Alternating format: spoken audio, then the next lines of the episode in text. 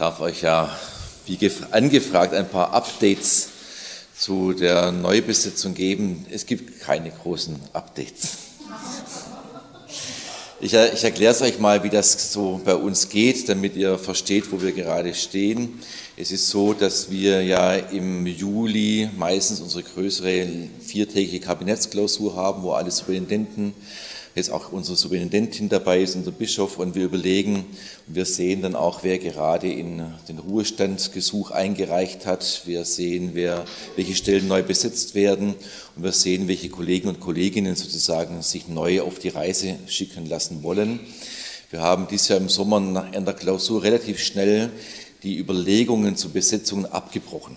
Und zwar, weil wir 20 Stellen haben und fünf Kollegen da merkt ihr, dass wir eine große Lücke hatten und wir haben gesagt, das macht gar keinen Sinn, mit fünf Kollegen 20 Stellen zu besetzen.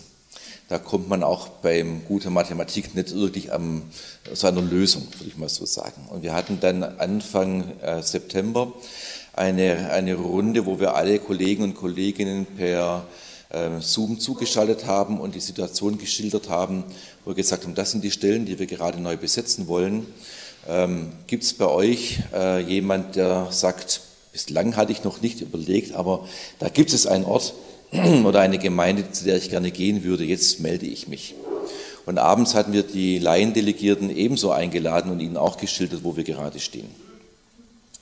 Wir haben jetzt mal vier Wochen Pause gehabt, wo Menschen sich melden können. Es gab ein paar Meldungen, aber natürlich nicht ausreichend. Und die, die sich melden, geben natürlich eine neue Lücke woanders auf. Das ist natürlich klar. Ähm, jetzt sind wir an dem Punkt, wo wir sagen, wir werden am 20. Oktober, also am Mittwoch in einer Woche, haben wir die nächste Kabinettsrunde. Bischof war jetzt eine Woche im Urlaub, das sei ihm wirklich auch gegönnt. Ähm, und wir haben dann eine Runde, wo wir noch einmal drehen und sagen, was können wir denn aufgrund der Rückmeldung, die wir erhalten haben, neu besetzen, aufgrund der Menschen, die möglich sind welche äh, Gemeinden und welche Bezirke wollen wir noch einmal in die Runde geben und sagen, jetzt gibt es noch mal ein paar neue, weil ja von A nach B neue Leute gewandert sind, gibt es da Interessenten für diese neuen Stellen. Und wir werden dann ab November noch einmal ganz gezielt Kollegen oder Kolleginnen ansprechen, um Besetzungen auf Bezirken durchzuführen.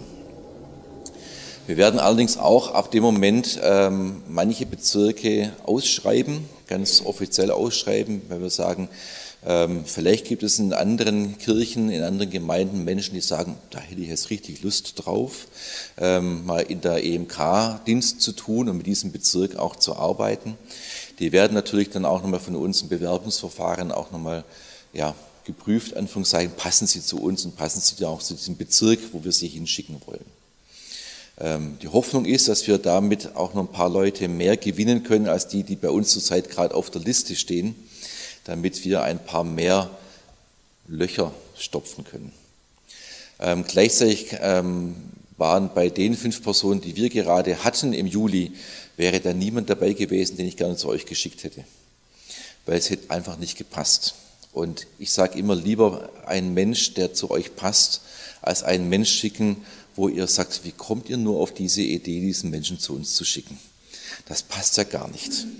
Dann habt ihr nämlich überhaupt nichts davon. Deswegen sind wir da ein bisschen geduldiger, trotz unserer Ungeduld, ähm, und hoffen aber dann eine richtige Person zu euch schicken zu können, die mit euch gut und weiter gut Gemeindearbeit ähm, gestalten kann. Wir wissen um die Dinge, die Stefan Schörk mit seiner Frau und seiner Familie und mit eurer Unterstützung hier aufgebaut hat. Und das wollen wir nicht aufgeben. Wir brauchen hier Unterstützung und wir müssen gucken, dass wir hier eine gute Person finden. Soweit einmal. Wie gesagt, ich kann euch keine Namen nennen, ich kann ja euch nicht mal sagen, wir haben jemanden im Blick, sondern wir haben natürlich ein paar Leute, wo wir anfragen könnten, aber wir hoffen immer noch, dass sich der eine oder die andere sagt, jetzt hätte ich doch noch Lust drauf. Ich habe euch einen Bibeltext heute mitgebracht aus dem Markus-Evangelium, Kapitel 4, 21 bis 25, und ich lese diesen Text nach der Basisbibel. Dann sagte Jesus zu seinen Jüngern, bringt man etwa eine Öllampe in einen Raum, um sie dann unter einen Tontopf zu stellen? Natürlich nicht. Vielmehr stellt man sie auf einen Lampenständer. Es gibt nichts Verborgenes, das nicht zutage kommen soll. Und nichts geschieht im Geheimen, das nicht ans Licht kommen soll. Wer Ohren hat zum Hören, soll gut zuhören. Weiter sagt er zu ihnen, beachtet das, was ihr hört. Der Maßstab, den ihr an andere anlegt, wird auch für euch gelten. Wenn ihr großzügig messt, werdet ihr noch dazu bekommen. Denn wer etwas hat, dem wird noch mehr gegeben. Doch wer nichts hat, dem wird auch das noch weggenommen, was er hat. Ihr Lieben, aktuell ist unsere Wohnzimmerlampe defekt. Aktuell heißt seit Anfang des Jahres. Irgendwann war es ja so, am Anfang des Jahres wurden dann die Tage länger und es fiel nicht so großartig auf, dass die Wohnzimmerlampe defekt ist. Wenn es dann irgendwann dann doch dunkel wurde, dann hat man ja meistens dann irgendwie den Fernseher an und dann war so Kino-Feeling und es war schön. Oder mein Sohn kam zum Mitternachtssnack herunter und hat in der Küche das Licht angemacht. Und da wir eine, einen großen Raum haben im Erdgeschoss, wo Küche, Wohnzimmer und Esszimmer ein großer Raum sind, hat das vollkommen ausgereicht. Und man fand dann auch im Dunkeln dann auch den Weg wieder heraus aus dem Wohnzimmer. Jetzt werden langsam, wie ihr alle wisst, die Tage wieder kürzer und die Dunkelheit beginnt etwas früher. Und wir haben eine große Kerze bei uns im Wohnzimmer aufgestellt da stimmt es etwa einen Meter hoch und eine große Kerze drauf. Und wir merken, dass diese Kerze, wenn sie an ist, natürlich nicht so hell ist wie ein elektrisches Licht, aber dennoch so hell, dass man alles in diesem Wohnzimmer sieht, was man sehen sollte und sehen müsste. Es ist schnuckelig, es ist schön, es ist auch romantisch. Und wenn es dann noch etwas kälter wird und der Kamin dann auch noch brennt, dann hat man so richtig ein romantisches Feeling im Wohnzimmer. Ihr Lieben, aber keiner würde jetzt von uns aufstehen, nachdem die Kerze brennt oder auch das Kaminfeuer und dann wieder einen Eimer drüber stülpen oder das Kaminfeuer abdecken. Wie irrsinnig wäre das denn? Hätte man es auch gleich auslassen können. Genau das ist das Bild, was Jesus hier verwendet. Es wird Licht angemacht in einem Wohnraum. Damals war auch der Wohnraum so, dass alles drin war, sprich die Tiere, und das Ehebett und die Kinderbetten und die Küche und alles war ein Raum. Wer reich war, konnte sein eigenes Schlafzimmer haben, aber der Rest war meistens da. Und wenn es dunkel wurde, hat man meistens ein Licht gemacht, weil ihr kennt es auch noch von unseren alten Häusern in den ähm, ja, Fachwerkhäusern, da sind die Fenster relativ klein, damit die Kälte und die Wärme draußen blieb. Und das war in Palästina ja nicht anders. Sprich, wenn es dunkel wurde, war es in diesen Häusern richtig dunkel. Deswegen hat man die Öllampen angemacht, damit man sich zurechtfand. Und niemand wäre damals auf die Idee gekommen, eben hier etwas darüber zu stülpen, damit es wieder dunkel wird. Christus ist das Licht. Er vergleicht sich mit diesem Licht. Ein Bild dafür, dass Gott sowohl die Dunkelheit verschwinden lässt, als auch dafür, dass das Dunkel in mir beleuchtet wird und Veränderung geschehen darf.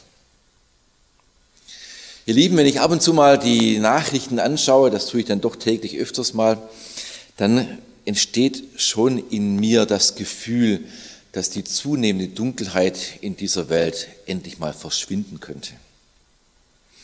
Es entsteht auch manchmal das Gefühl, dass alles, was man so tut an Veränderungen, irgendwie dann doch fast beinahe vergeblich ist dass die Welt den Bach hinuntergeht, hört man immer mal wieder. Und wir hören davon ständig und haben es direkt und auch indirekt immer auch wieder erfahren. Diese Dunkelheit, sie soll weichen.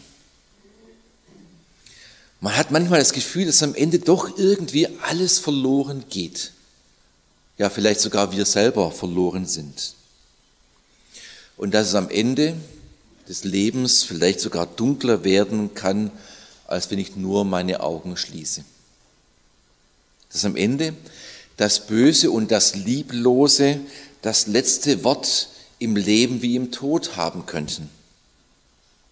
Dass Kriege nicht weniger werden, genauso wenig wie Misshandlungen, Vergewaltigungen und Versklavungen. Beinahe habe ich heute den Eindruck, dass diese Dunkelheit, diese dunkle Stimmung in mir auch ständig um mich herum zunimmt. Wie viel Hass ist unterwegs, wenn es um Corona geht, wenn es um Homosexualität geht, wenn es um Ökologie geht, wenn es um ganz verschiedene Dinge geht, wo wir unterschiedlicher Meinung sein können, ohne dass wir dem anderen unbedingt verdammen müssten. Und auch die Rede von der Endzeit, die viele wieder in den Mund tragen, kommt bei mir an wie eine Rede von der Hoffnungslosigkeit, von der endgültigen Zerstörung allen Lebens und die Resignation vor all dem Unheil in dieser Welt. Mach das Licht an, rufe ich Christus zu. Komm als Licht in mich und in deine Welt, in diese Welt, die so verloren erscheint und in der überhaupt nichts mehr so gut und natürlich ist. Doch mit Christus können wir tatsächlich den Blick sowohl in die Zukunft als auch in unsere Gegenwart erhalten. Einen Blick, der so voller Licht ist, dass es manches Mal mir die Augen schmerzt. Und wenn ich auf mich in diesem Licht sehe, da beginne ich dann meistens eher bei mir, dann kommen meine dunklen Seiten ans Licht. Ich weiß nicht, ob ihr das auch kennt. Meist sind es die verlorenen Seiten meiner Begabungen. Wer mich näher kennt, der kennt meine Leidenschaft für die Liebe und das Leben. Und die dunkle Seite davon ist die Wut und der Hass gegen Menschen und Situationen, in denen Liebe und Leben mit Füßen getreten werden. Das Dunkle daran ist, dass ich in diesen Momenten ebenso denke und handle, eben lieblos, gehässig, unterdrückend, zerstörend. Und dabei trenne ich eben nicht mehr zwischen meinen Mitmenschen und den Situationen, in denen sie so handeln oder denken und reden, sondern ich verneine das Gute und das Liebenswerte und das Erhaltenswerte an diesem Menschen und wäre ihn oder sie am liebsten los. Für immer und ewig. Ich denke, die Welt wäre so viel schöner, wenn sie nicht mehr da wären. Und dann leuchtet Christi Licht auf mich und ich erkenne, dass ich nicht besser bin, sondern vielleicht anders, aber nicht besser. Das Licht Christi leuchtet in die dunklen Situationen unserer Gesellschaft und beleuchtet die Gier und die Haltung, die immer zunächst vom anderen die Veränderung erhofft, erbittet und einfordert. Wenn du dich endlich ändern würdest, dann wäre es gut. Das kennen wir aus unseren Freundschaften, aus unseren Ehe, Ehen, das kennen wir aus vielen anderen Dingen auch. Warum soll ich mich denn friedlicher verhalten, wenn all die anderen mit Ellenbogen unterwegs sind? Warum soll ich Muslime lieben, wenn Muslime Christen nach dem Leben trachten? Warum soll ich andere Glaubensformen akzeptieren, wenn der Glaube meiner christlichen Geschwister in anderen Ländern bedroht wird? Warum soll ich auf meinen Flugurlaub verzichten, wenn das doch gar nicht ins Gewicht fällt, ob ich fliege oder nicht? Warum soll der Treibstoff, die Energie und alles teurer werden, um die Umwelt weniger zu belasten, wenn die wenigen Reichen, die mehr als 50 Prozent des Reichtums besitzen, von ihren Milliarden nicht wenigstens 50 Prozent abgeben? Warum ich und nicht die? Bevor die nicht anfangen, verändere ich mich auch nicht. Das Licht Christi leuchtet auf uns und zeigt, dass die Veränderung an mir ist. Das Licht Christi leuchtet aus der Zukunft und schenkt uns damit zweierlei. Zunächst eine Hoffnung auf eine Zukunft. Ihr Lieben, wer heute von einem Ende der Welt redet, sollte davon reden, dass das Ende der Welt im christlichen Glauben immer mit der Neuschaffung der Welt verbunden ist. Und wenn man in diese göttliche Zukunft blickt, die auf uns zukommt, dann ist da Leben, dann ist da Liebe, da ist Gerechtigkeit, da ist Frieden, da ist Lachen, da ist Tanzen, da ist Trost, da ist Heilung, da ist Schönheit. Und aus meiner Perspektive muss da unbedingt Musik noch dabei sein und Essen ohne dick zu werden und Fußball spielen.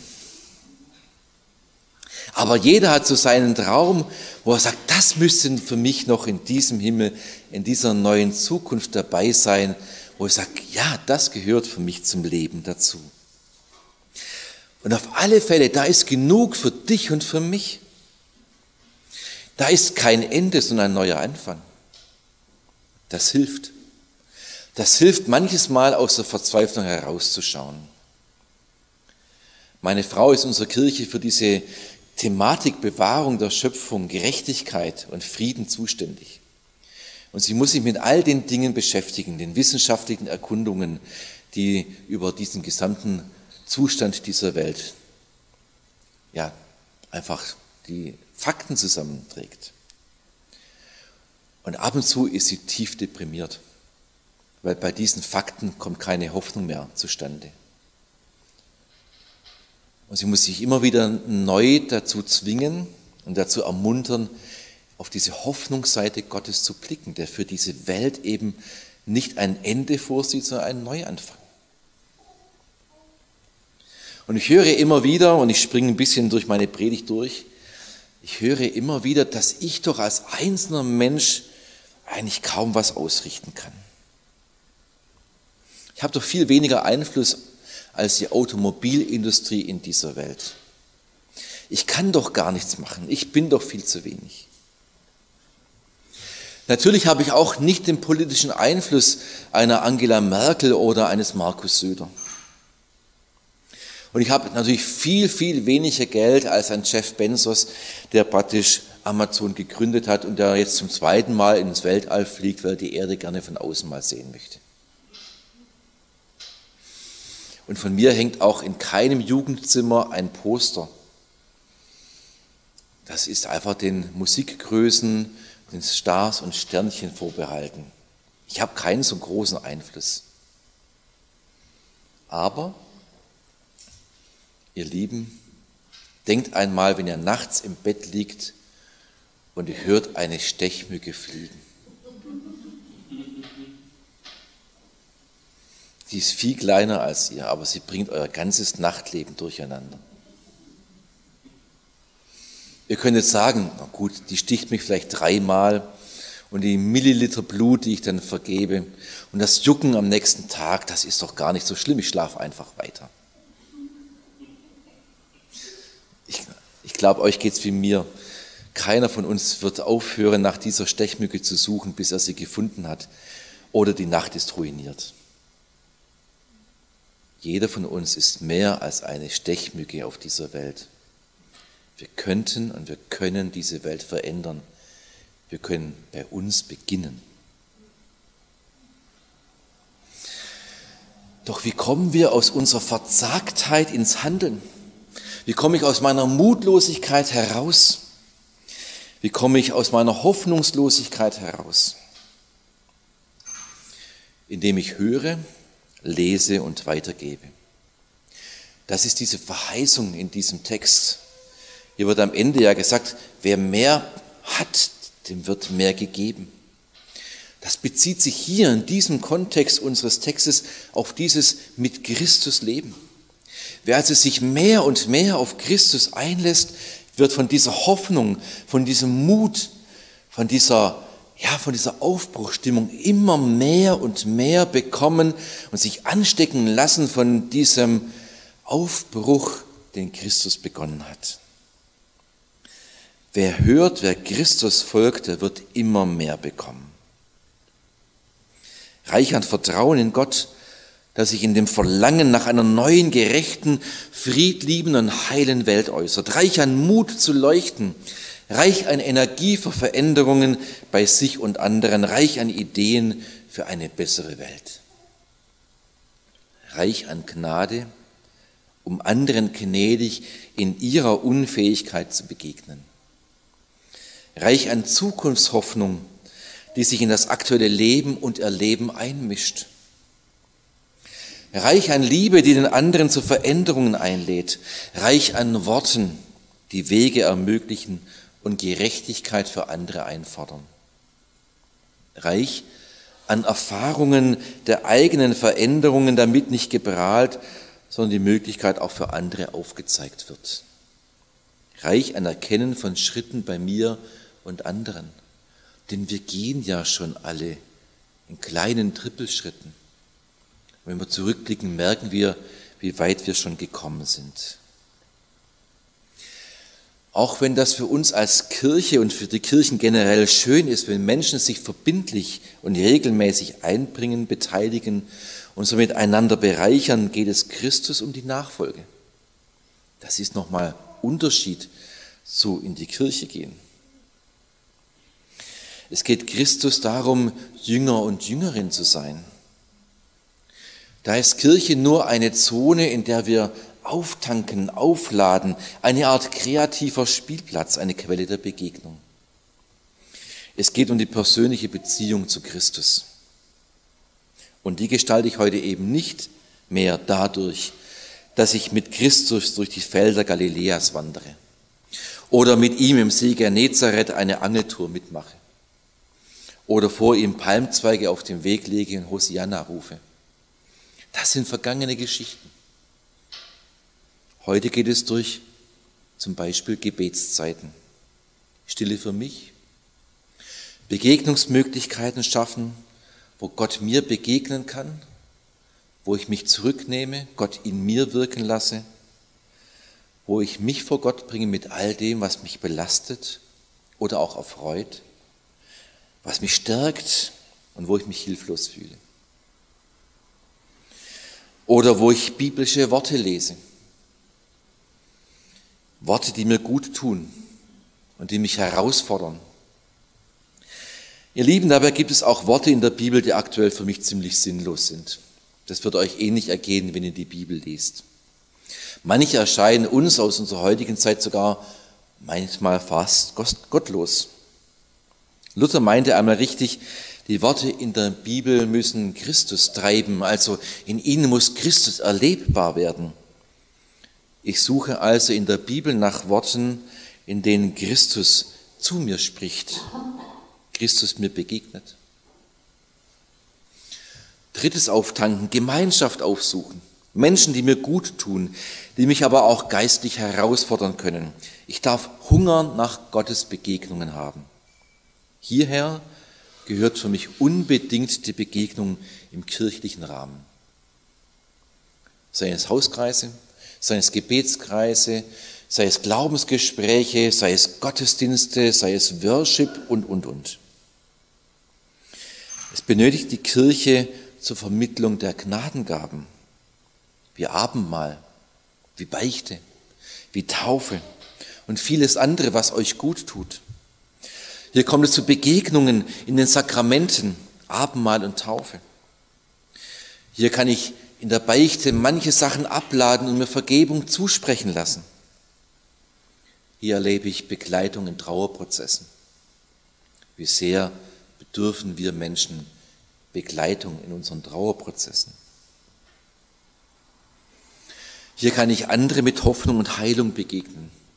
Im Dunkel das Licht der Zukunft Gottes eintragen. Im Dunkel das Licht der Zukunft Gottes eintragen wenn ihr über die Zerstörung dieser Schöpfung nachdenkt, tragt die Hoffnung in diese Welt, beginnt Veränderung zu leben.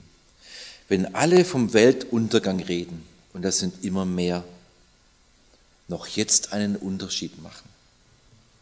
In meinem Verhalten, in meinen Werten, in meiner Mobilität. Muss ich überall zu jeder Zeit hin? Oder kann ich nicht auch verzichten?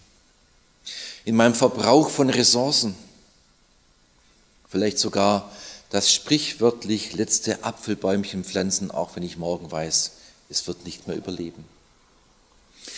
Und ihr Lieben, ich werde entdecken dürfen, dass diese Verheißung sich erfüllen wird.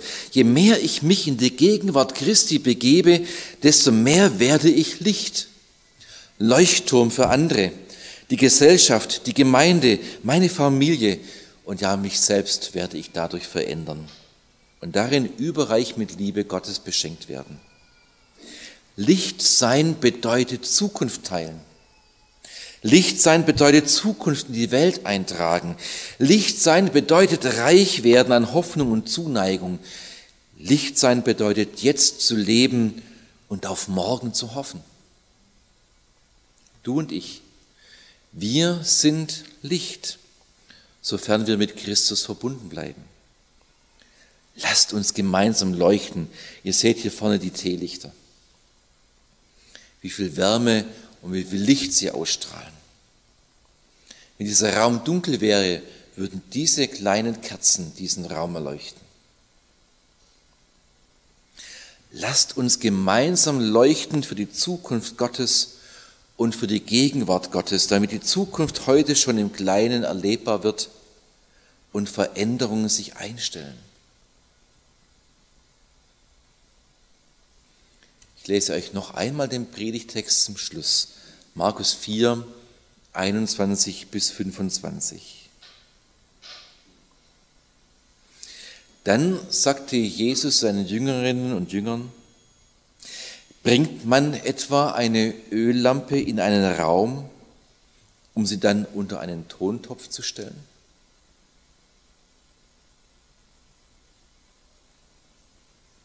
Hört ihr also Christi Worte und behaltet sie für euch?